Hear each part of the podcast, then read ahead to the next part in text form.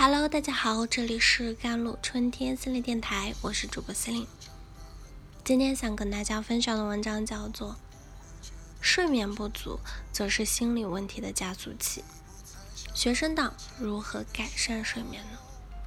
有报告指出啊，我国每三个人中就有一个人有睡眠问题，且睡眠障碍正呈现年轻化趋势。有专家介绍，在健康中国行动中有一个倡议，强调保证成人睡够七至八个小时，高中生睡够八个小时以上，初中生睡够九个小时以上，小学生是要睡够十个小时以上的。但我们国家百分之七十的人是做不到。睡眠对孩子健康的重要性不言而喻，但如今一些孩子却成为了特困生。这个困是。特别困的困，不是，要么是睡眠不足，要么是睡不好，是什么困住了这么多孩子呢？就是犯困的字，这个字的源头是学业压力呢？有的小学生还没开始上几天学，就已经对学习、对学校感到了畏惧，因为家长早早的就把自己对孩子的升学期望。裹挟着考学焦虑转嫁到了孩子的身上，随着竞争起跑线不断前移，部分孩子更是尚在幼儿园就开始在各种课外的兴趣班呀、培训班之间疲于奔命啊，由此导致的睡眠不足以及视力下降、精神不易集中、心理辅导年龄提前等诸多的杂症，也是让在门诊间的医生们是。头痛不已，这些病可不是简单配一些药就可以医的。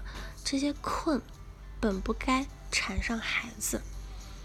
另一方面，生活在平时代的一零后啊、一五后啊，就是每天各种手机、平板亲密的接触啊，就刷屏嘛，恐难以避免的。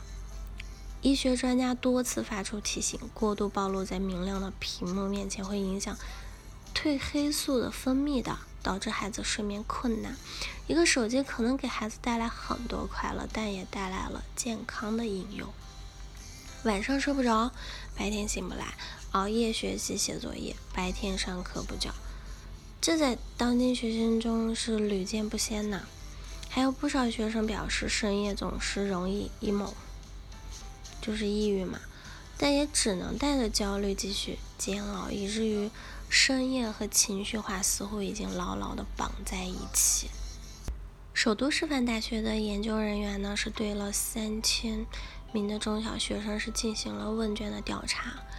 那研究就显示，压力、焦虑和抑郁情绪与学生年级、作业量以及对待作业的消极情绪均呈显著正相关。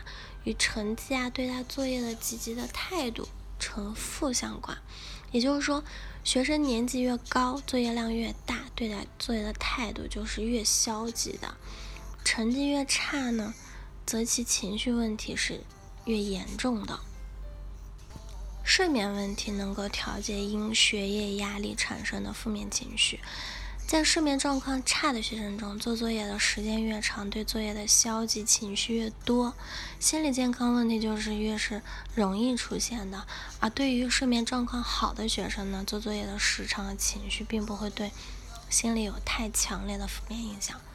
换言之，良好的睡眠质量能够缓解学业对学生心理健康的负面影响。而睡眠不足就则是心理问题的加速器了。大脑中的前额叶皮质呢负责调节情绪，而睡眠不足会降低前额叶皮质的活跃度和调节能力，同时还会放大大脑对负面情绪的感应，使人更容易感到焦虑或者抑郁。因此，如果睡眠不足，负面情绪将会持续堆积，得不到缓解的机会。焦虑和抑郁便容易接踵而至。嗯，以下呢给学生改善睡眠的五条建议啊。第一，今日事今日毕，可以利用好自习室的时间呢，尽快的、快速、高效的完成作业。给自己立下先学后玩的规矩，告诉自己早点写完作业就可以早点去放松休息啊。学会延迟满足，这是也是需要家长配合的。家长应该每天和孩子明确学习目标、任务，让孩子知道今天在休息之前需要完成哪些事情，而不是在学生完成任务之后再加码。第二呢，睡前一小时避免进行写作业或者玩游戏等。高强度脑力的运动，让大脑充分的放松下来，这样有助于更好的、更快的入睡啊。第三就是避免在床上做睡觉以外的事情，加强床与睡觉之间的联系，产生一种上床了就应该睡觉的心理暗示。第四，不要给睡眠太多关注，许多时候人们都是在。自己吓自己，过度担心睡不着，才会真的失眠。尤其是当第二天需要较早起床的时候，睡觉时容易担心自己睡眠时长不足，但反而越担心越焦虑，就越睡不着觉。因此，我们要克服对睡眠的担心和紧张，相信身体的自我调节能力。第五就是因人而异的助眠手段啊，相信。大家都尝试过很多助眠手段，但效果都是因人而异了。这里介绍几种啊，希望能够帮助大家找到适合自己的常见的助眠手段，就是有做冥想、听轻音乐、白噪音、睡前适量的运动啊、洗热水澡啊，或者喝温牛奶呀、泡脚等等。好了，以上就是今天的节目内容啦。咨询请加我的手机微信号：幺三八二二七幺八九九五，我是 C 琳，我们下期节目再见。